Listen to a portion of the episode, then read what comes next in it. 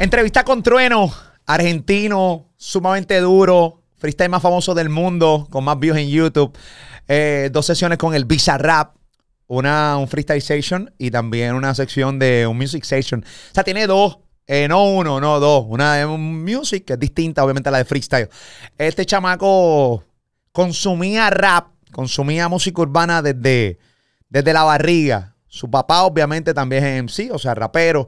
Eh, así que nada, tenemos una buena conversación con él. Acaba de sacar un disco que se llama eh, Bien o Mal. Disco está increíble y me gustan muchas, muchas cosas que, que pasaron en este disco. Quiero hablar con él un rato. Eh, él está, creo que en la ciudad de Miami. Lo conecto acá en Molusco TV. Suscríbete a este canal. Bien importante que le des like a este contenido. Así YouTube me recomienda este contenido y obviamente, pues, más gente conoce lo que es la plataforma de Molusco TV desde San Juan, Puerto Rico para el mundo. Conecto a Trueno le doy la bienvenida aquí. Dímelo, Trueno, papi, ¿cómo tú estás, caballo? ¿Todo bien? ¿Qué onda, hermano? ¿Todo bien? Todo bien, gracias a Dios. Bien, bien, papi, ¿no? Tranquilo. Loco de hablar contigo. Eh, hace, hace un tiempo eh, había escuchado de ti. De repente digo, ¿quién carajo es este trueno? Déjame de repente buscar. Este tipo, es un, este tipo es un animalito. Este tipo en las batallas de los gallos, en los Red Bull, para aquí para allá. O sea, es una. Tú, tú, has vivido 40 años en 20, en 20 años. Es como yo, yo así como, o sea, cuando yo pongo a, a buscar cosas tuyas, digo, este pana tiene 20 años, 21 años. Este tipo dijo 40 años. ¿Cómo te sientes con todo lo que has vivido, este trueno? Nada, amigo, un sueño, un sueño. Empezar a rapear con mi padre, hacía solo por hobby, de verlo ver con su banda, de verlo armar su movida, ser de los primeros raperos de Argentina, de que la, la escena argentina crezca a poco, a que hoy en día la escena argentina, no solamente yo, sino la escena argentina tenga el rap en el nivel que lo tenga, es un sueño cumplido, amigo, más que un sueño cumplido. A mí, a mí, yo siempre que le, siempre que hablo acá en los podcasts que hacemos desde PR, siempre dejo claro que Argentina tiene una buena escena. No tan solo de rap, sino a nivel de música urbana en general. Reggaetón también. Sí. O sea, hay muchos cantantes que, o sea, que, que, están dando en la madre. O sea, estamos hablando de. Y, y artistas y artistas femeninas, o sea, mujeres. Desde Nicky Nicole, que, que es tu compañera, desde, desde Casu, desde María eh, eh, Tienes también aquí una colaboración eh, bien chévere con Nati Peluso, también de Argentina, sí. que me parece que es increíble, Nati Peluso. Son todas increíbles, todos increíbles. Yo siento que también es un país con, con, mucha variedad musical, lo mismo que decís vos, viste, la nada, puedes encontrar a alguien que hace reggaetón, alguien que hace música más comercial, alguien que hace música más argentina, eh, nosotros estamos haciendo hip hop, entonces nada, viste, siento que es, es, un, es un muy buen momento para el país y que estamos como ahí con una diversidad talentosa que está buenísima. A mí parece bien, a mí me parece bien lo que, lo, lo que está pasando. Habla un poco... Hablamos, vamos a hablar un poco de las batallas de, de los gallos. A mí, me, a mí esto me, me, gusta. Yo sigo casi todas las plataformas que están los, los, los, los panas en la batalla de los gallos. Todas las ligas que hay, la, la, las nacionales, las regionales. Yo, yo estoy un poco confundido, estoy empezando a conocer de las batallas. No voy a fingir que soy el conocedor para, para tratar de rankearme contigo, no voy a lucir con un pendejo. Pero a mí, me, a, mí, a mí eso me encanta y me fascina. El hecho de que tú tengas tú tienes que tener muchos cojones para tú coger, pararte de frente a batallar con alguien eh, improvisando, ¿no? Con unas reglas establecidas. Sí. Esto para mí es mucho talento, eh, porque también tienes que bregar con tu nerviosismo. ¿Cómo, cuando tú te paras ahí, qué se siente pararse en una batalla de los gallos? Es muy diferente, yo siempre recalco, ¿viste? Muy diferente hacer una batalla que dar un show en vivo, porque también algo que pasa en un show como batalla, cuando vos vas a hacer una competición de freestyle, Claro. El público no es completamente de nadie, o sea, yo estoy compitiendo contra vos y el público no es ni totalmente tuyo ni totalmente mío, entonces es como un público que hay que conquistarlo en base a lo que vos improvisás mm. y a cómo vos te desarrollás, la gente te elige o no te elige y te festeja o no te festeja y nada, tiene, tiene esa magia única. Eh, obviamente, viste, yo empezamos yo jugando con las batallas todos los días con mi padre desde que tengo más o menos tres años de que vi la película de Eminem, que nada, pum, estuvimos ahí todos los días como un juego, dejé de jugar los juguetes, empecé a batallar. Y pasé por miles, por miles de cosas. También las batallas tomaron una dimensión súper grande. Entonces, nada, yo era muy chico, tenía 14 años, me ponía muy nervioso, a veces veía que me criticaban y me ponía mal, a veces iba y solamente quería ganar. Pero creo que el método que más me funcionó y que con, con el cual me, me, mejor me fue y más lo disfruté fue con el simple hecho de ir a, a, a improvisar en el momento y a, a disfrutar lo que es improvisar en el momento, sin pensar en ganar, perder, sin, sin pensar en, en sin sobreexigirme a mí mismo, digamos. ¿Qué, qué, qué tan preparado? Bueno, y, y, es algo que yo quisiera que, que, que las nuevas generaciones entendieran, que las, los que quieren ser cantantes entendieran. yo especulo y asumo que para tú poder estar en una batalla esta de gallo, pues hay que leer mucho porque para tú poder improvisar tienes que tener mucha información en tu cerebro, tienes que tener mucha, mucho palabreo. Eh, ¿qué, tan importante es leer, ver eh, documentales eh, y estar bien instruido para poder hacer música en general, pero específicamente estas batallas? Y es muy importante, tanto como para las batallas como para los temas, a mí también me pasa lo mismo. Yo, la verdad, no leí mucho en mi vida, leí libros ahí en la escuela y todo, pero te puedo decir que esas pocas cosas que, que he aprendido de la escuela o de, o de, ver documentales como vos decís, o de preguntarle a mi viejo históricas o no, tarde o temprano salen a flote en una batalla, sale un concepto, sale que alguien te dice algo y me sirvió, me ha servido, he, he ganado batallas por cosas que he aprendido en la escuela, por ejemplo. O sea, y me parece interesante que el día también, o sea, es bien importante que el día que dejaste de pensar en ganar, que el día que decidiste empezar a divertirte, fue el día entonces que empezaste a ganar, fue el día que entonces la gente empezó a respetarte dentro de la batalla. Se cortó este pana y para que me conteste esta pregunta bien chévere y conéctamelo de nuevo. Ahí está. Ahora estamos vuelta. Ahí estamos. Muy bien. Que estaba diciendo eso, que el día que, dejaste de pensar en, ganar, en preocuparte de qué pensarán los demás, en el, en el nerviosismo, fue el día que realmente empezaste a, poder ganar, que, la gente empezó a respetarte dentro de la batalla. Tal cual, tal cual. Yo tenía antes un método muy competitivo, ¿viste? A mí me encantaba ir al hueso, iba ahí, gritaba, yo quería que la gente grite. Y, nada, viste, como que cuando, no sé, creo que fue 2018, que fue como mis, mis, últimos dos años, 2018, por ahí 2019 en FMS, me empecé a focalizar. Primero, en 2017 las batallas en Argentina habían parado, entonces todos sabíamos como nos habíamos abierto un poco esa, de las batallas y todo, porque el quinto escalón había terminado y todo y volvió FMS ahora en 2018 con, las, con los mismos partícipes que en el quinto escalón, básicamente. Entonces dije, bueno, voy a volver, voy a volver a verlos a los pibes, vamos a volver a viajar juntos, vamos a volver a disfrutar. Y nada, puse tanto foco en eso y en, disfrutar las giras de competencia con los pibes y en disfrutar estar en el camarín y ranchar y todo, que, que batallar era, era un gusto, era disfrutarlo, era como la cereza del postre, ¿viste? Y creo que ahí todos sacamos nuestro mayor nivel por el, por el nivel de, lo humano que, había entre nosotros y de la diversión y de saber que después abajo está todo bien, que, que arriba nos podemos matar, pero abajo somos amigos y, nos estallamos la risa con lo que pasó. Pero te juro que cuando, cuando menos me exigía o menos pensaba, uy, tengo que ganar esto, o, menos pensaba lo que tenía que hacer, mejor me fue en, en la batalla. ¿Cuál ha sido tu contrincante más duro dentro de las batallas? Uf, hay muchos, hay muchos. El asesino me parece el mejor, eh, el mejor freestalero de la historia. El, campeón mexicano me, ha ganado como cuatro veces o más veces, muy, muy bueno. bastante bueno, ¿no? Sí, no, el Papo de Argentina es buenísimo, Bocito de Argentina también, eh, tuvimos una batalla increíble. Yo creo que en todos los países hay mucho nivel. A mí, que ¿Cómo, ¿Cómo, tú te diste cuenta que la tenías para eh, hacer una batalla? Porque es que, mira, mano, yo, yo los veo a todos y el más malo a mí me parece que es bueno. El más malo, el más mierda. Yo digo, es que para tú ser más mierda tienes que ser bueno para tú hacer eso. O sea, eh, ¿cómo tú te das cuenta que tú tienes el talento para poder pararte en un escenario y poder improvisar y poder estar en una batalla? Y primero que nada, el, eh, el, estar en un lugar también es por el sueño que uno tiene. Yo me crié viendo batalla de freestyle, como te digo, vi la película de Eminem, quedé impresionado. Después mi padre me mostró la Red Bull de España, me dijo, mira, está lo mismo, pero en español, y wow, más impresionado todavía. Y fueron días y días y días y años de todos los días estar batallando con mi padre. Y también la práctica es muy importante y pasar por 1500 frustraciones, por cambios de esto, de lo otro. Em, y vas, como formando tu manera de rapear. Y nada, yo me di cuenta que, como a mí más me gustaba rapear y como más me desenvolvía era cuando... Se conecta ahora, es que está, se desconecta y vuelve así, pero tranquilo que esto... Eh, creo que yo encontré mi estilo de, en el cual a mí me gustaba más oírme y verme freestylear, que era cuando rapeaba relajado y tranquilo y, y me permitía quizás fluir un poco mejor en la base, estar más despreocupado en general. Debe ser bien complicado tener un papá famoso. Tu papá se llama Peligro. Para los que hace rato estaba hablando de tu viejo, de tu papá, se llama Peligro. Eh, también rapea, hace música. Eh, debe, ser bien complicado eh, tú empezar tu carrera y pues tu papá ya es famoso. y de cierta manera no se preocupa, mano. Me conocerán como el hijo de Peligro o realmente en algún momento eh, me llamarán este pues por mi nombre, o sea, Trueno. Eh, esa preocupación, esa preocupación me imagino que genuinamente estuvo en algún momento. Sí, no, obvio, es que primero yo salí, yo siempre toqué con Comuna 4 y la banda de Comuna 4, mi padre es pilar del hip hop en Argentina, entonces todos lo conocen.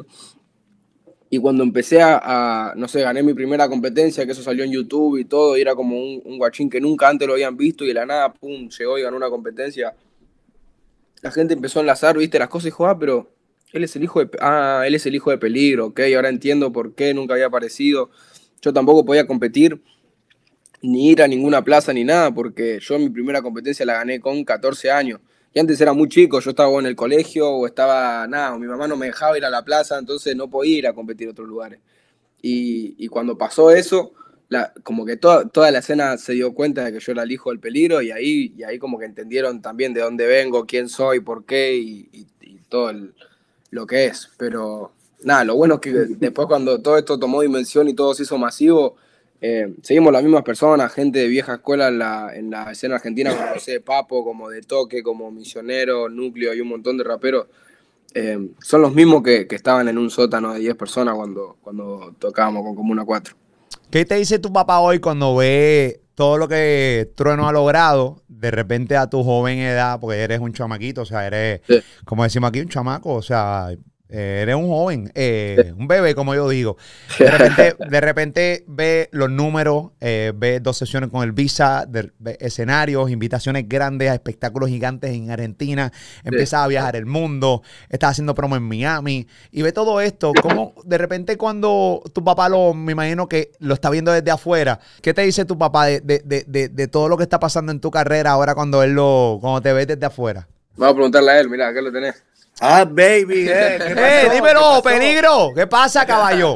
Todo bien, brother. Mano, qué, bueno que te tengo. Es una buena pregunta que, estoy haciendo. o sea, claro, eh, claro. para mí es un honor tenerlos a los dos aquí en cámara ahora mismo. eh, ven acá, eh, ¿cómo se siente? O sea, eh, uno siempre quiere que el hijo de uno sea más grande que uno. Yo siempre le digo a mi hijo y a mis hijos, yo quiero que ustedes me coman el culo, en el sentido de que yo quiero que ustedes sean más grandes que yo. ¿Entienden lo que quiero que me coman el culo? No sé si le diría algo así tan literal, pero bueno. No, no, bueno, se lo diría un poquito más poético, porque tú, me, tú sabes. Pero, ¿cómo, cómo, cómo, qué, conversaciones tienes con, con Trano luego de verlo, todo lo que está logrando ahora mismo en la música? Hay, hay, una cosa que, por ejemplo, analizábamos hace muy poco, ¿no? Que en esto que tiene que ver con el camino del héroe de la cultura hip hop, ¿no? Eh, acuérdate que el trueno eh, como primer incentivo vio eh, Eight Mile, entonces como que ahí, y todas las películas de la historia de la vida de un rapper hablan de, este camino del héroe, ¿no? A nosotros, en cierta forma, al, al momento de ver esas cosas cuando él era chico, no tomábamos dimensión que también estábamos transitando este camino del héroe y a la vez un poco sí, porque por algo estábamos haciéndolo, por algo nuestra historia nos tenía reservado un lugar así como, como en la cultura hip hop de Argentina, como para, para marcar con una cuña ahí lo que son las, generaciones, ¿no? Eh, en el avance de, una cultura como el hip hop. Eh, eso es lo que, lo, que me pasa ahora, ¿no? Que todos los logros en su camino del héroe los entiendo y, los, disfruto de la forma más noble, ¿no? Que es esto, recordando estos momentos que él siempre evoca cuando era chico, cuando entrenábamos freestyle, tanto tiempo dedicado a eso, pero con, la frescura que tiene la cultura hip hop, ¿no? Sin tanto la importancia de trascender, sino de transitarlo. Y, este, y este tránsito fue el que nos dio la oportunidad de trabajar el camino del héroe, ¿no? Del rapper que es freestyle, música y éxito en lo posible, ¿no? Me imagino que es duro ver a un hijo perder y cuando perdía batalla, me imagino que, o sea, que uno este ha sido jurado, ha sido jurado y me hizo perder él también. No, no, no. Sí. Perdón, y volvería a suceder si yo como jurado veo que el, oponente es un poco mejor. Es como también fue una madurez entre nosotros eso de poder transitar la misma escena sabiendo que nos podíamos cruzar en una situación como esa y la que yo iba a ser leal a lo que, a, lo que la cuenta daba. A la cultura, claro. Totalmente, digo, recordamos mucho una batalla donde De Toque ganó con dos punchlines súper bien metidos en la última barra y que cuando yo voto hacia, así como marcando a De Toque, él también lo hace a la vez porque eh, eh y eso, porque compartíamos el criterio. claro. Ok, o sea, él también lo hizo a la vez, o sea, compartía el criterio de que, el pana estuvo mejor que él. Ok, ok, ok.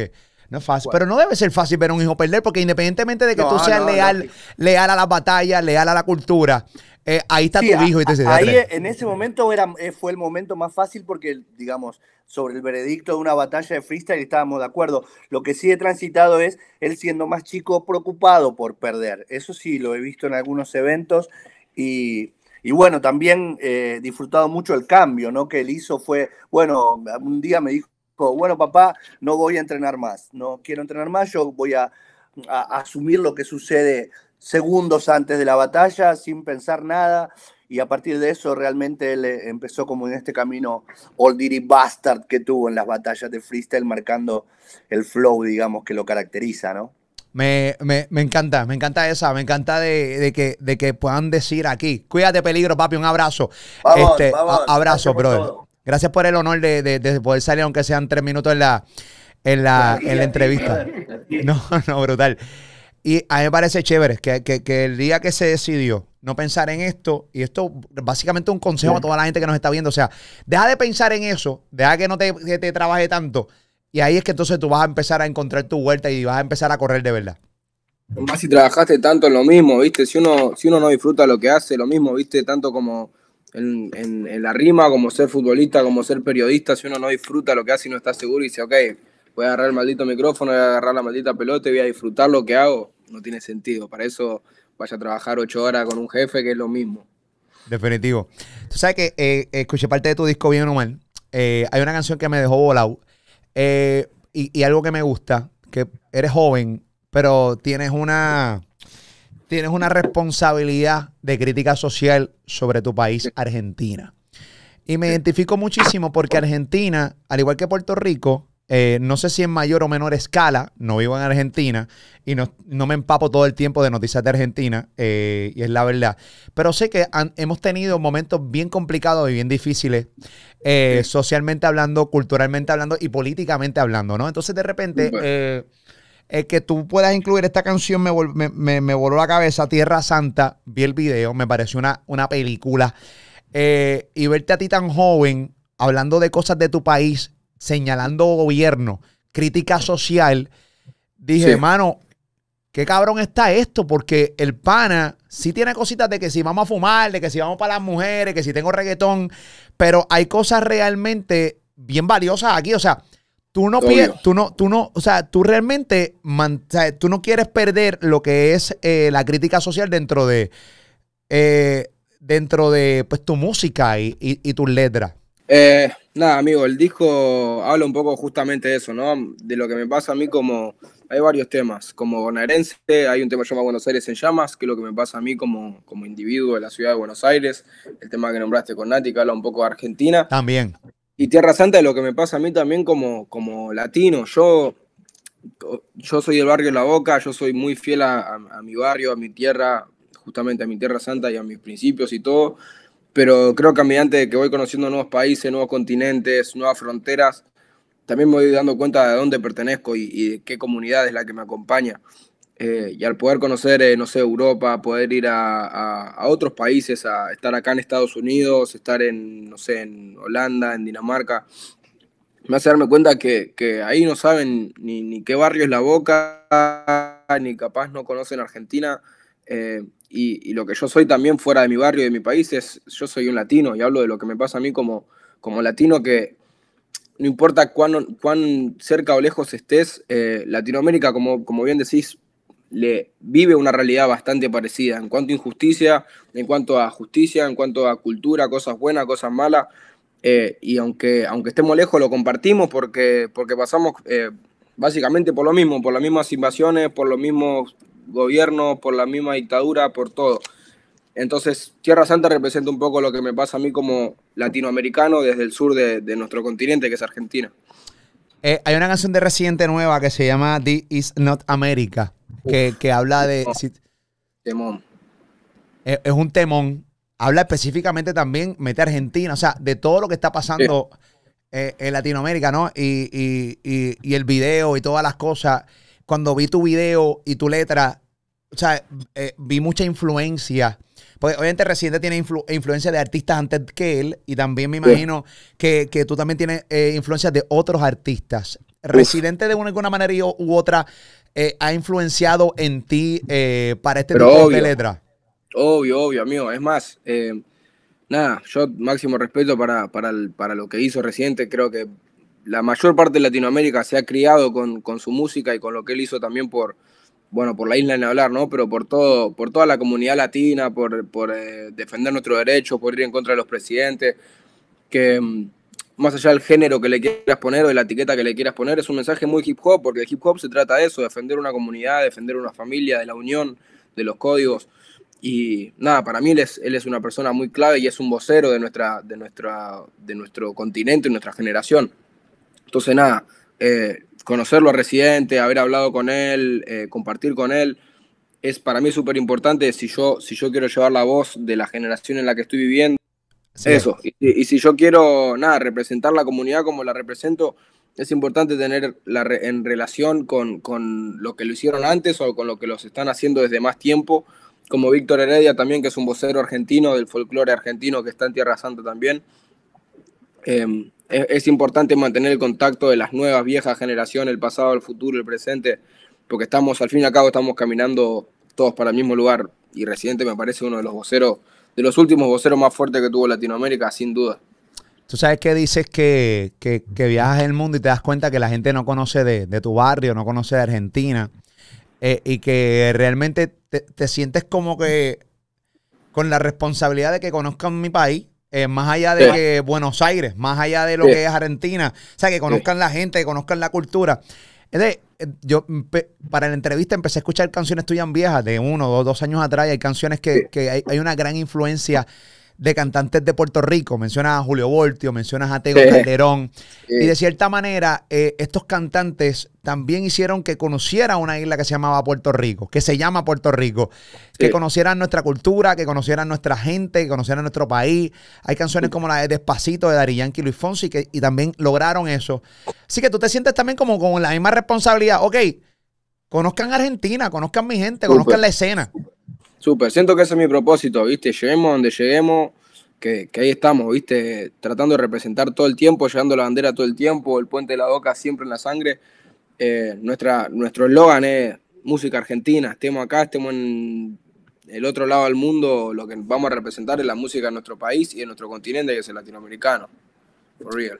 A mí me parece, che, mira, eh, por ejemplo, la canción que tienes con Nati Peluso Argentina, que ahorita hablaste de ella. Eh, ¿cómo, fue grabar esta canción de Argentina con ella? A mí me parece que Nati Peluso es una gran artista y me parece, a mí me gustan los artistas que literalmente quieren hacer lo que ellos quieran hacer y que nadie les dicta que yo tengo que grabar. Por ejemplo, ella, ella, tiró un disco recientemente que hizo lo que le dio la gana. Sí, sí, y me, encantó, y, me encantó. Bueno, mi hija es bien fanática de ese disco. Y me encantó. Porque dijo, no, no, no, no, no, no, no, yo no voy a hacer, yo voy a hacer esto. Y, me encanta eso. La experiencia de grabar con, marca. Y es su marca, definitivamente. La experiencia de grabar con Nati Peluso la canción argentina.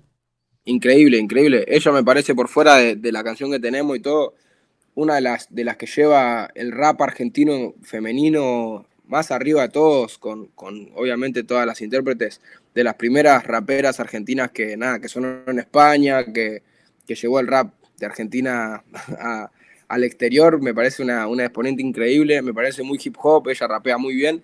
Y nada, invitarla justamente al tema Argentina también fue como un cruce de emociones bastante fuerte porque nos pasan dos cosas muy diferentes con el país. Yo vivo en Argentina desde que nací, no me moví ahí y, soy residente en Argentina y canto sobre mi realidad en Argentina y lo que me pasa a mí como un guacho que está en la calle Argentina. Ella se fue en Argentina como hace 20 años, es, fue una exiliada argentina con su familia, representando el país en otro, en, otro continente, extrañando el país. Entonces siento que le dio como un color, un sentimiento diferente a la canción. Yo, mi letra va desde el lado del residente argentina que está ahí en la calle y que vive la realidad de la calle y que es un poco capaz eh, en un método más de protesta, un poco más eh, crudo y ella le da como esa, esa melancolía de, y nostalgia de, de, extrañar el país, de poder ir de vez en cuando, lo que le pasa a ella fuera del país y, y lo diferente que es, no sé, la sociedad de, otro país con la que ella está acostumbrada. Entonces, siento como que conviven muy bien los dos conceptos dentro de la misma canción y, van en paralelo porque estamos hablando de cosas diferentes, pero el mismo sentimiento de amor por, por el país que es Argentina. me fascina la voz de ella. Y, creo que junto, y, junto con la tuya, yo creo que hicieron una mezcla eh, espectacular con esta canción de Argentina. Yo soy puertorriqueño y de cierta manera me, identifiqué y pensé por un momento, si yo fuera argentino, me encantaría que esta canción, o sea, me disfrutaría esta canción mucho más todavía. Me la estoy disfrutando, no soy argentino. Eh, bueno, igual la canción eh, que te conté, la de Tierra Santa, me la disfruté. Empecé a leer los comentarios de YouTube. Eh, de hablando de la gente diciendo, escucho a Víctor Heredia y, me da un taco en la garganta. Yo empecé a buscar eh, de Víctor Heredia y obviamente empecé a leer. Y entonces dije, ah, wow, este, este pana es una persona bien famosa dentro de la cultura de, Argentina. O sea, entonces, pues obviamente. Eh, recuerdo nombres de nuestra cultura puertorriqueña, si lo metiera eh, en canciones con, con, qué sé yo, el trono de aquí de PR, y seguramente me hace un taco también increíble. Y, y, es bonito, es bonito que, quieras colar, eh, porque también le da la oportunidad a las generaciones eh, más, adultas que conozcan de ti. Porque muchas veces. Exactamente. Juzgan, ah, mira, este chamaco tiene una pantalla en la nariz, eh, fuma, lo que sea, pero de repente una persona que tenga 40, 50 años escucha esta canción y se le paran los pelos. Y dice, wow. Exactamente, y es con, el, con ese fin, viste, de representar no importa qué generación seas, Víctor Heredia viene de una generación que a mi parecer sufrió mucho más que, que, lo que me toca a mí hoy en día. Él fue víctima de la dictadura en Argentina, su familia también, fue un vocero que trataron de censurarlo en su momento y su música trataron de callarla y aún así no se cayó y, llevó la voz de un momento muy crítico en Argentina y, muy importante. Hoy en día, eh, nada, Boca Juniors canta, canta las canciones de Boca Juniors con reversiones de Víctor Heredia, de Sobreviviendo, por ejemplo. Eh, y como repito, lo mismo que digo con René, viste, es muy importante eh, tener ese contacto con, las, con, los, con la otra persona que llevaron las voces, quizás en otro momento, en otra época, en otra etapa, eh, pero es importante compartir y aprender mutuamente, viste. Yo aprendo mucho de Víctor Heredia, de los voceros anteriores, siento que nosotros traemos algo nuevo también, entonces, nada, más que nada para el país y todo es como hacer ese junte de generaciones que vos decís de no importa de qué año sos o de si tenés 50, si tenés 15 años, si tenés 20, este tema lo va exactamente para nuestra tierra y no tiene ni edad ni, lugar. Si vos sos de Latinoamérica y sos de Argentina, vas a sentir este tema, no importa quién seas. Yo creo que cada uno de nosotros, independientemente a lo que tú te dediques, cada, cada persona tiene un compromiso social con su país. Eh, yo creo que no lo deben perder. Eh, y, y, cuando veo artistas que lo tienen, eh, eh, empiezo a admirarlos sin tan siquiera conocerlos mucho. Eh, yo creo que una responsabilidad, no todo el mundo tiene que tenerla. O sea, tú decides si lo quieres hacer sí o no. No, pero, pero, pero si la tienes, pues te empiezo a admirar en el caso mío. Yo en lo personal no, te empiezo a admirar un poco más. Gracias, hermano. Es la idea. Es ser agradecido más que nada. Viste, más que una responsabilidad es como lo mismo que hago con el hip hop. Es devolverle un poco a lo que me hizo ser quien soy. Le vamos a devolver todas las caricias que se pueda. Hay una canción dentro de este disco que cuando la escuché, nunca la había escuchado. La escuché hace un día. Y la he escuchado como cinco veces o seis. Es una locura. Me gusta, me gusta, me gusta el beat a otro nivel. Se llama Dance Creep. ¿qué, tema cabrón. qué tema cabrón. Oye, en serio. Eh, en serio, qué, qué, buen tema, brother. Qué buen tema. Gracias. Es, un tema, es un tema a otro nivel. Me, me, me, encantó. Tú lo puedes bailar. Es como una cosa. O sea, tú no te tú, tú, te pasas buscando otras alternativas, otros beats para no quedarte en lo mismo. Súper, eh, súper, súper, amigo. Es exactamente eso. Y pensar como el disco está dividido en dos partes: el lado mal y el lado bien. El lado mal es el lado de Tierra Santa, de Argentina, de Whoop Whoop, que es el lado que, que quizás un poco me permito la no censura y a gritar lo que necesito gritar y a decir las injusticias que necesito decir y justamente Dancecrypt representa al otro lado, que es el lado de, ok, ya protestamos, ya esto nos molestó, ya nos movilizamos, ya luchamos, ahora hay que festejar y la fiesta es para el barrio, para lo mismo que luchamos. Y creo que el que más representa ese concepto de ese lado es Dancecrypt, porque es justamente un tema haciendo reminiscencia un poco al, a las block party de los 70 que se hacían en el Bronx. De, Me encanta, bro, ese tema. Kergo, Grandmaster Flash, o ese rap que viene como la música disco y viene, viene en ese... En ese en ese sentido de, que baile el gueto, es para la gente del gueto y que lo baile y que lo disfrute. Definitivamente. Tengo varias preguntas. Hice un story hace un rato en mi cuenta de Instagram que te iba a estar entrevistando. Tengo, eh, como te conecté ahora, tengo varias preguntas. Eh, claro, sí. Tengo, tengo varias preguntas que hace un rato hice un story en mi cuenta de Instagram. Sí. Eh, para que te hicieran varias preguntas. Por ejemplo, eh, aquí hay varias preguntas para ti. Eh, tengo la primera, dice por aquí. eh, ¿Por qué dejaste el free- de freestylear? Eh, me pregunta aquí un pana que se llama Kit, aquí en PR. No sé, sentí que, que con el freestyle logré todo lo que, lo que habíamos soñado con el peligro, las competencias que quería ganar, la- se dio la vida y pudimos llegar a eso. Y a- me llamaba ese paso de, de lanzarme a la música de lleno. Eh, dice por aquí, hablen del álbum que sacó. Hemos hablado bastante del álbum. Eh, creo que te pregunté tu batalla favorita. Eh, tu Uf. batalla favorita. Me parece que mi batalla favorita fue la, la batalla con Papo en FMS. Muy bien. Eh, ¿qué, qué piensas del reggaetón? Me preguntan por acá. Este, otra persona que pregunta. Fan del reggaetón. Si hay algo, si hay dos géneros con los que yo me he criado es eh, con el hip hop primero que nada y con el reggaetón. Por eso tanta referencia en mis temas a los viejas escuelas de Puerto Rico. Dice por acá que cuando viene, cuando vas a República Dominicana y cuando vienes a Puerto Rico, pregunta acá otro panita más aquí en los stories. En mi cuenta Estamos en diciembre. Instagram. En diciembre estamos en Punta Cana, en República Dominicana, y no sabe, amigo, las ganas que tengo de conocer la isla, así que en la ocasión que se pueda me voy para los caseríos de una. Muy bien. Eh, ¿Nunca has venido a Puerto Rico? ¿Nunca has venido a PR? Nunca fui, nunca fui todavía, amigo, me muero de ganas. Pues te vamos a invitar y cuando venga eh, eh, personalmente. Conocemos, pa, sí, una. papi, te llevamos De donde sea. Yo no soy muy, tú sabes, yo no, yo, pero la perla, eh, podemos hacer una buena ruta por ahí, ya tú sabes, para que conozca todo lo de PR. Eh, dice por acá, eh, dice por aquí, ¿qué más preguntas tengo? Eh, bueno, ¿cómo fue tu llegada a la fama? Eso es bien fácil contestarla. Bueno, su papá es peligro, este empezó a practicar. Yo dejo, pues, se lo puedo decir yo ahora mismo. eh, full. Eh, ¿Con quién te queda que falta, o sea, con quién quisieras colaborar dentro del género? Preguntan por acá. Uf, yo creo que me falta conocer, me falta ir a los países y conocer. Me encantaría, bueno, nada, conocer, como, como te dije antes, Dominicana. Yo creo que en República Dominicana hay una escena que está muy, muy en auge ahora también, que es la escena del dembow y, y de, y de esa música que sale como, como de- desde esa isla. Y me encantaría también ir a Puerto Rico y conocer un poco a, lo- a los chamacos que están saliendo ahora, a ver quién le está metiendo. Eh, sé que hay mucho trap, mucho rap, mucho reggaetón, que también están abriendo ahí las diversidades de género y cada vez están haciendo cosas más nuevas, entonces me gustaría conocer artistas nuevos y, y colaborar ahí en el estudio. Cuando eh, ya tú estabas haciendo, estabas en, la- en las batallas y, y- y todo esto, pues ya tú eras famoso. Pero cuando grabaste el Freestyle Session con Visa Rap y también grabaste el Music Session con Visa Rap, ¿tú, eh, ¿tú sientes que tu carrera se fue para otro lado? O sea, que tuvo más visibilidad ante el mundo.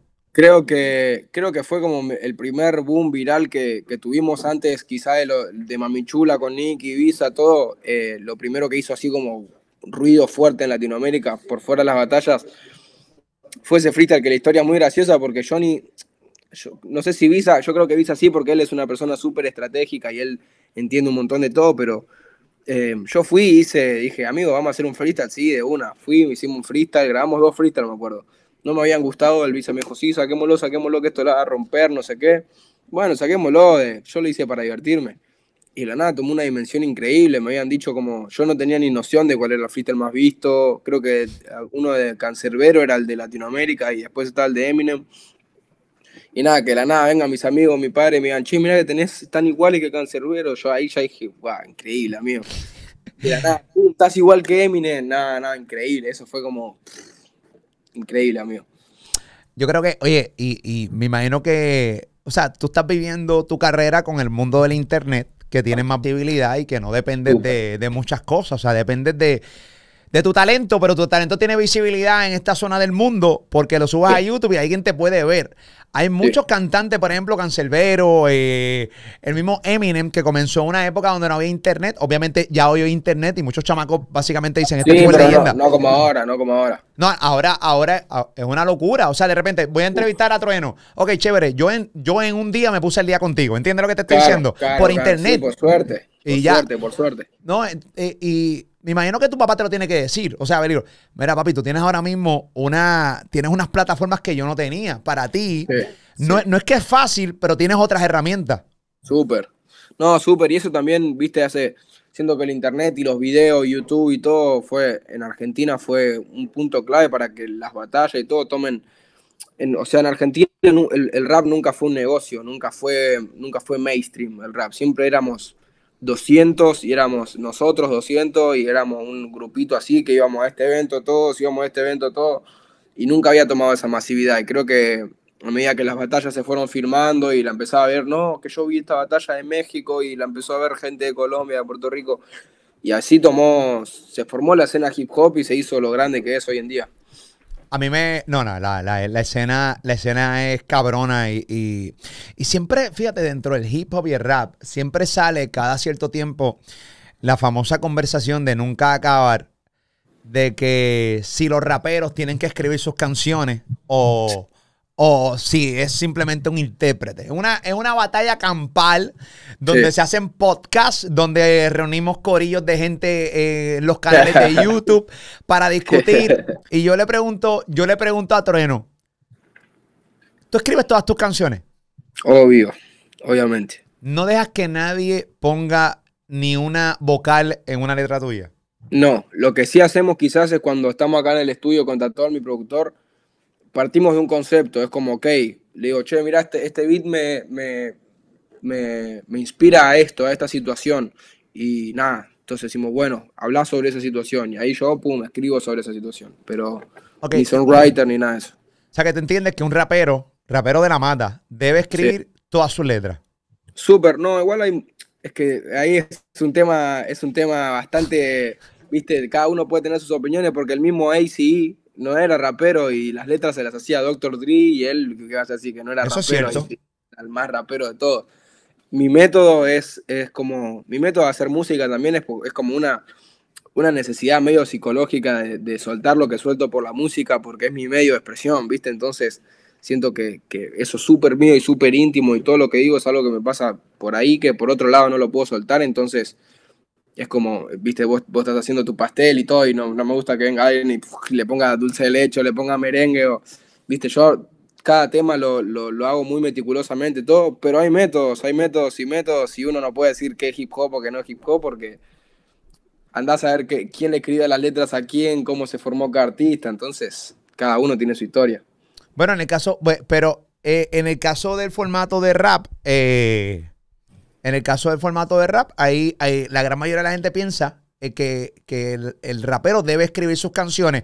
Obviamente, no necesariamente si no te las escriben, pero tú interpretas bien, pues eres un intérprete de la canción. Exactamente. Eres un intérprete de, la canción. es que y también hay que admitir, no todo el mundo tiene el talento para escribir. Y uno tiene que admitirlo. De repente, no todo el mundo tiene el talento para escribir, pero sí lo más seguro tiene el talento para interpretar.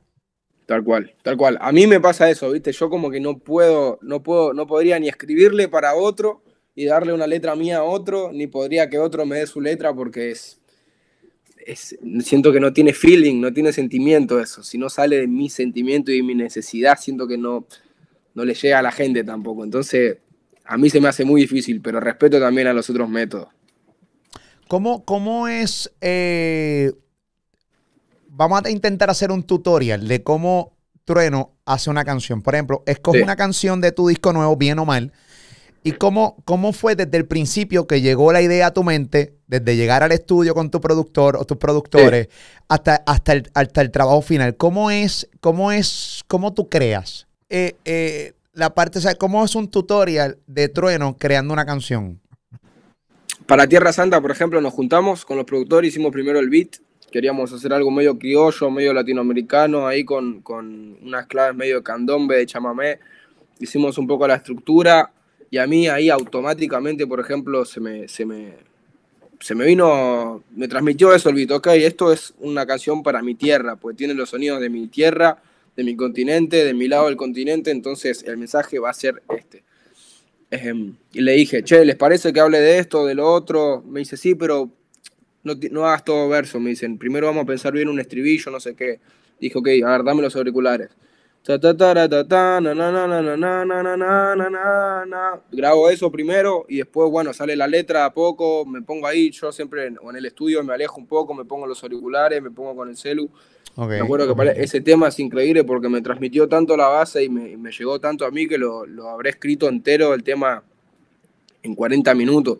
Me senté así, estuve, tú, me puse ahí modo, modo yo solo lo terminé y dije, hey, miren esto, plum, lo grabamos y, salió, salió de una.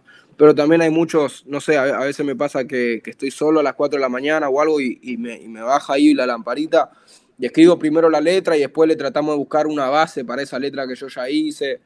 Pero nada, hay como diferentes métodos también, o, escribir en el estudio, o escribir en mi casa, o hacer el beat en el estudio y después escribir en mi casa, como que la, inspiración llega, ¿viste? No, no la tenés que forzar. Eso es bien importante. Escuchen esto, la inspiración llega, no la force. O sea, no, no la tienes que forzar. Eh, si la fuerza realmente sale un mierdero. Y después sale un mojón de canción y un problema. Exactamente. Para una persona creativa como tú es difícil eh, dormir, ¿verdad? Sí, yo soy murciélago. ¿Cuántas horas duermes al día? Porque siempre que hablo con una persona que es mega creativa, eh, me dice, papi, yo duermo 3, 4 horas, no duermo más de ahí. No, yo duermo, te dormiría unas, unas 6 horas, depende del trabajo que tenga el otro día, pero soy, soy más de dormir de día que, dormir de noche, a mí no te voy a mentir. Todas las ideas salen de noche. Wow. Recientemente estuviste en un evento que se llama Quilmes Rock 2022. Gorilas estuvo de, en Argentina. Increíble. Estuviste de invitado, vi el video, está en YouTube. Increíble. Eh, tu experiencia, te vi como que era como subreal lo que estabas viviendo. Primero que nada, pasó un día para el otro. El día anterior me dijeron, che, ¿te quieren invitar a hacer un freestyle a Clean Eastwood en la parte de Julio? Wow. dije, pero obvio, amigo, más vale, más vale. Olvídate. Em, yo tenía el show primero, así que hicimos nuestro show, que era el último show de Atrevido, el disco Atrevido. Nada, al día anterior de eso me llamaron para hacer una prueba de sonido. Como era improvisación, yo mucha prueba no hice porque iba a improvisar, solamente quería saber dónde tenía que entrar, cómo. O sea, fue improvisado completo lo que hiciste ahí con Gorila. Sí, sí, fue freestyle. ¡Wow! Duro. Y bueno, y después eso, cuando, cuando llegó el momento de subirme al show y todo eso, me, hizo acordar al momento, viste, las batallas, del freestyle, de, eso, de, divertirme de lo que es improvisar y, divertirme haciéndolo.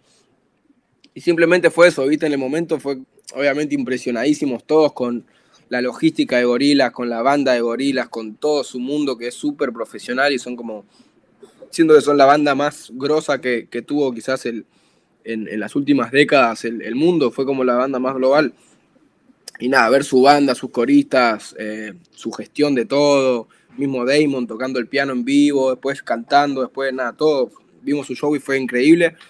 Y cuando me invitaron para, para yo me acuerdo que antes, antes que suba yo en Clean Eastwood, había subido en Feel Good, creo, de la Soul, que es otro rapero que, nosotros escuchamos hace un montón, entonces decir, uh, tengo que subir después este monstruo, tengo un peso súper fuerte. Pero bueno, llegó el momento, pum, subí, freestyleé como, como en los viejos tiempos y me divertí un montón. Y, nada, después al otro día cuando llegué a mi casa, me había dormido, me desperté, me di cuenta por las redes sociales, por lo que me decían ellos, de lo importante que había sido para Argentina esa conexión con Inglaterra, justamente con Gorilas. Eh, y nada, ahí empecé a dimensionar un poco de todo lo que había pasado. Tú sabes que eh, eh, eh, debe sentirse bien cabrón el hecho de que cuando tú eras niño veías una banda y que años después tengas la oportunidad en tu propio país, Argentina, de poder cantar con ella en su concierto. Debe ser, o sea, tú has pasado por 20 escenarios, tú has estado en 20 situaciones, pero es como darle para, me imagino que, no sé, cuéntame si me estoy equivocando, pero es como darle para atrás el tiempo. Si ya lo me siento igual de nervioso que cuando iba a entrar a esta batalla mi primera vez. súper, súper. Además, que yo fue muy contemporáneo a mí, Gorilas, viste, yo nací en el 2002 ellos se, habrán hecho su boom en 2003 o 2005 más o menos. yo me acuerdo que en mi barrio, en Argentina, había murales de gorilas por todos lados, los videos de ellos animados. El video que hicimos con, con Randy tiene algo ahí como una, inspiración en, su animación de gorilas también. Y nada, eh, justamente a mí lo que me, también me parte la cabeza es haber rapeado en la parte de Julio, que es el rapero de Gangsta Paradise, que su verso es como en esa parte la rompe toda y que me hayan dado el lugar a mí justamente en ese lugar es como, wow, el hip hop de Argentina está logrando cosas grandes. Julio, un clásico caballo. Wow, Julio. Yo, era, joven, bien jovencito cuando Julio, imagínate ese pana. Ah. Eh, un clásico, definitivamente. Increíble. Tú sabes que, tú sabes que estaba viendo corte de muchas entrevistas que te han hecho y hay una entrevista de Nicky Nicole este, que ella cuenta cómo realmente pues, ustedes se enamoraron. Y que a mí me, estuvo bien curioso porque fue una manera bien curiosa que por lo regular nosotros los hombres somos los que estamos como tirando, tirando, tirando. Y da la casualidad que ella cuenta, mira, mano, a mí me gustaba, pero él no demostraba nada. Él no demostraba absolutamente nada. Y luego tú le confiesas es que, mm, que no te atrevías. Y mucha gente puede pensar que un tipo como Trueno es un tipo, mi amor, que es la que hay. o sea, tú realmente, eh, tú fuiste el último en enterarte realmente que tú le gustabas a ella. claro, claro. Yo, yo cero cotorra, yo siempre respetuoso. Primero, le, obviamente tenía, tenía atracción por ella, todo, pero eh, primero le invité a hacer un tema, no quería que se sienta faltar el respeto ni nada, ¿viste? Entonces, súper respetuoso ahí, que ella se sienta cómoda. Pero bueno, después también en, en, en lo que fue grabar el tema y en el tema mismo, ¿viste? Se fue creando como toda esa mística y, nos fuimos conociendo mediante ese tema justamente y bueno, de ahí se formó toda la relación. El tema Mami Chula, que también lo, escuché, que vi el video, que vi un momento y dije, mmm, se notan. Esta Jeva le, le, gustaba este pana de tiempo, este tipo nunca se daba cuenta. Mira esta escena cuando se están pegando ahí a la boca. O sea, aquí, no hay timidez, aquí lo que había era, aquí lo que había eran ganas hace rato, y este tipo estaba comiéndose la mierda y toda la cosa, ¿entiendes? Ya llevan tiempo ya, ¿verdad, Nicky?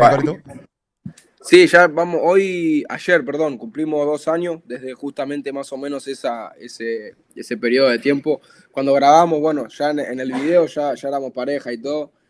Eh, y ayer cumplimos dos años, así que estamos exactamente hace dos años juntos. Tú sabes que dentro de mi felicidades metan manos. A mí, Nico, Nicole, eh, tuve la oportunidad de entrevistarla hace, en plena pandemia. Eh, ella en Argentina, yo estaba desde acá, desde el estudio. Súper chula, súper talentosa también. Es parte de la escena también de, Argentina. Me parece que tienen mucho talento, Niki. Sí, sí, sí. Y encima, siento que, que, al estar los dos en una edad más o menos parecida, ya creo que tiene un año más, tiene un año más que yo. Eh, nada, ella sigue una, al igual que yo, ¿viste? Sigue en una búsqueda musical que cada vez es, más, es una evolución todo el tiempo. Y bueno, dejando el país en, alto, saliendo en Jimmy Fallon, en la Fórmula 1, en Tiny Desk, cada vez va logrando cosas más grandes. Siempre lo digo y lo, repito todo el tiempo. Eh, y los que no estén pendientes de la escena de Argentina, eh, los que no me siguen a más aquí desde pues, en México, en República Dominicana, en Puerto Rico, en PR, eh, la escena de Argentina está dura. O sea, aquí hay muchos cantantes de reggaetón, de rap, de hip hop. Los que le meten al freestyle, a las batallas, hay una escena cabrona. Y también tiene que ver mucho, me lo estaba diciendo un colombiano, un argentino, me dice, cuando los países tienen necesidad, los barrios tienen un teléfono, casi todo el mundo tiene un teléfono, y todo el mundo eh, lo que ves es esto. O sea, los contenidos tuyos, los contenidos de freestyle, los contenidos, y todo el mundo dice, ve que esta es como la manera de poder salir del barrio. Exactamente. Entonces la gente empieza, los chamacos empiezan a cantar y a, practicar para ver si realmente dan su golpe de suerte y pueden lograr salir. O sea que eh, la, música urbana la consume tanta gente y específicamente barrios donde hay una donde hay escasez, ¿no? Y ellos dicen, ellos consumen esto y dicen, mano, si de repente Trueno lo pudo lograr, si de repente, qué sé yo, el Alfa de República Dominicana lo pudo lograr, Bad Bunny lo pudo lograr en PR, Exactamente. yo también lo puedo lograr para salir de aquí, coño, y ser para adelante a mi familia. Súper, y todos nos, vieron a nosotros mismos, tanto yo como Duki, como Tiago, como cualquiera de los intérpretes que hoy en día está haciendo música en Argentina y está representando. Rompiendo en la madre.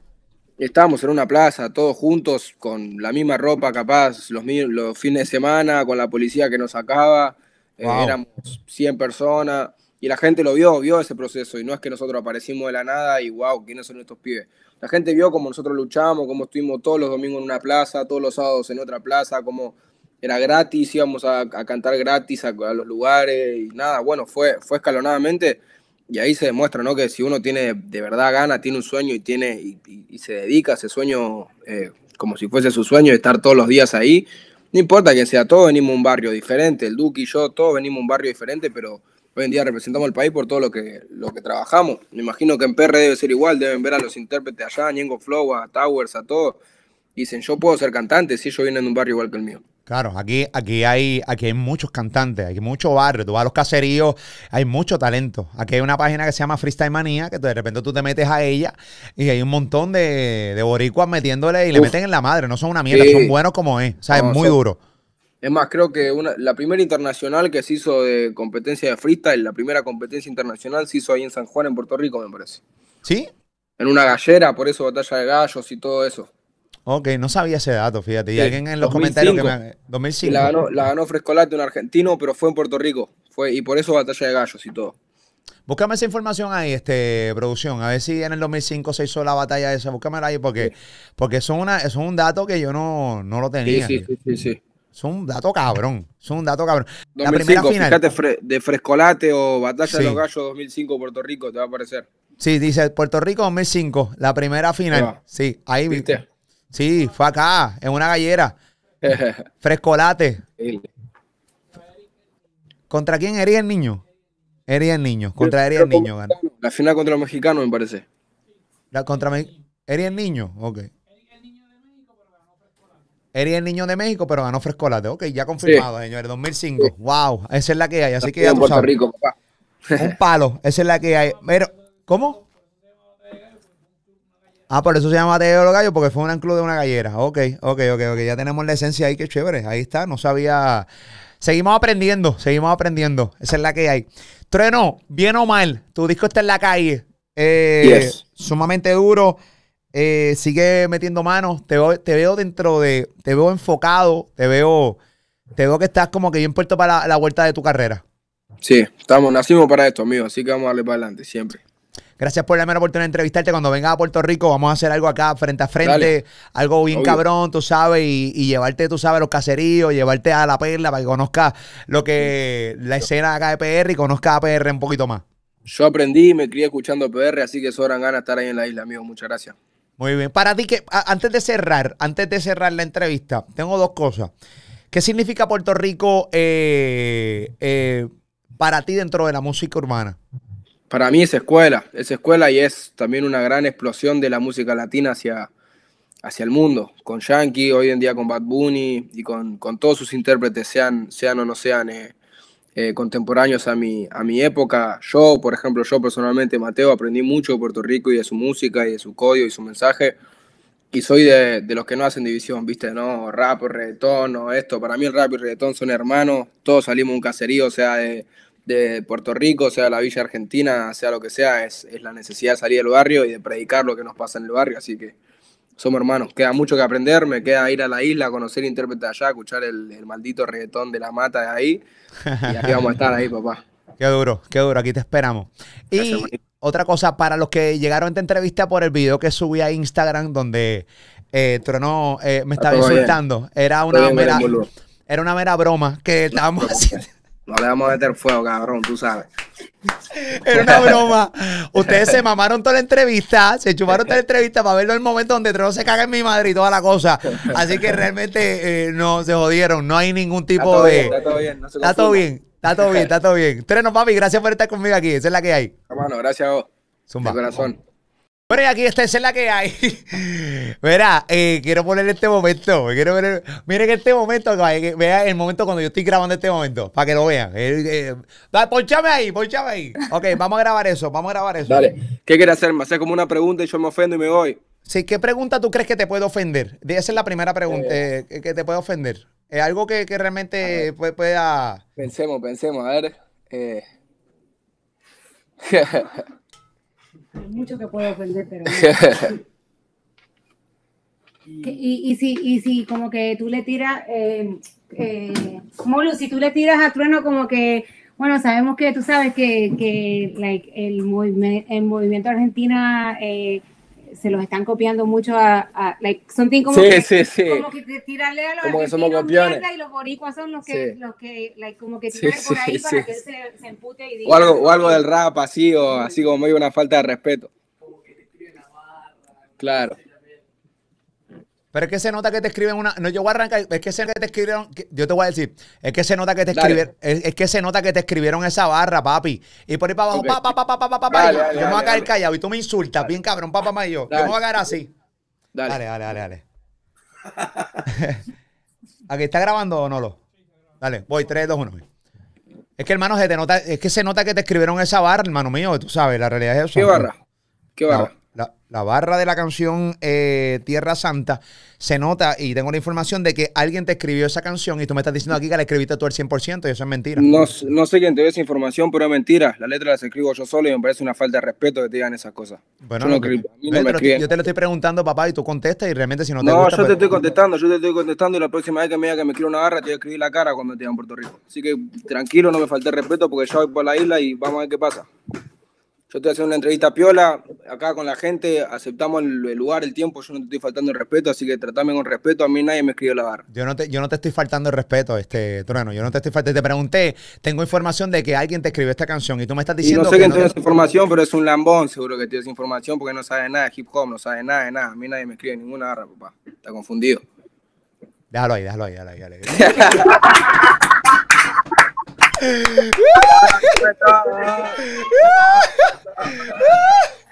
Era trueno, ahora te estás preso. Cuando, cuando vaya a verte ahí, ahí vamos a ver. ¿eh? Dale, papi, lo llevo. Cuídense, papito. Increíble el marketing. Abrazo grande, papá. Un placer, papito. Zumba, bien. Increíble. Señores, la cantidad de insultos que yo he recibido por esto, esto que monté con el mismo trueno. ¡No! ¡Que falta el respeto a Argentina! ¡Moluco! Por eso es que te pasan las cosas, el karma. Ay, papá Dios. Eh, me encantó porque así mucha gente se dejó ver una vez más y me encanta. Entrevista con Trueno quedó a otro nivel. Comparte este contenido, dale like y suscríbete a este canal de YouTube que se llama Molusco TV de San Juan, Puerto Rico, para el mundo. Una broma. Sé que no te gustó. Bye.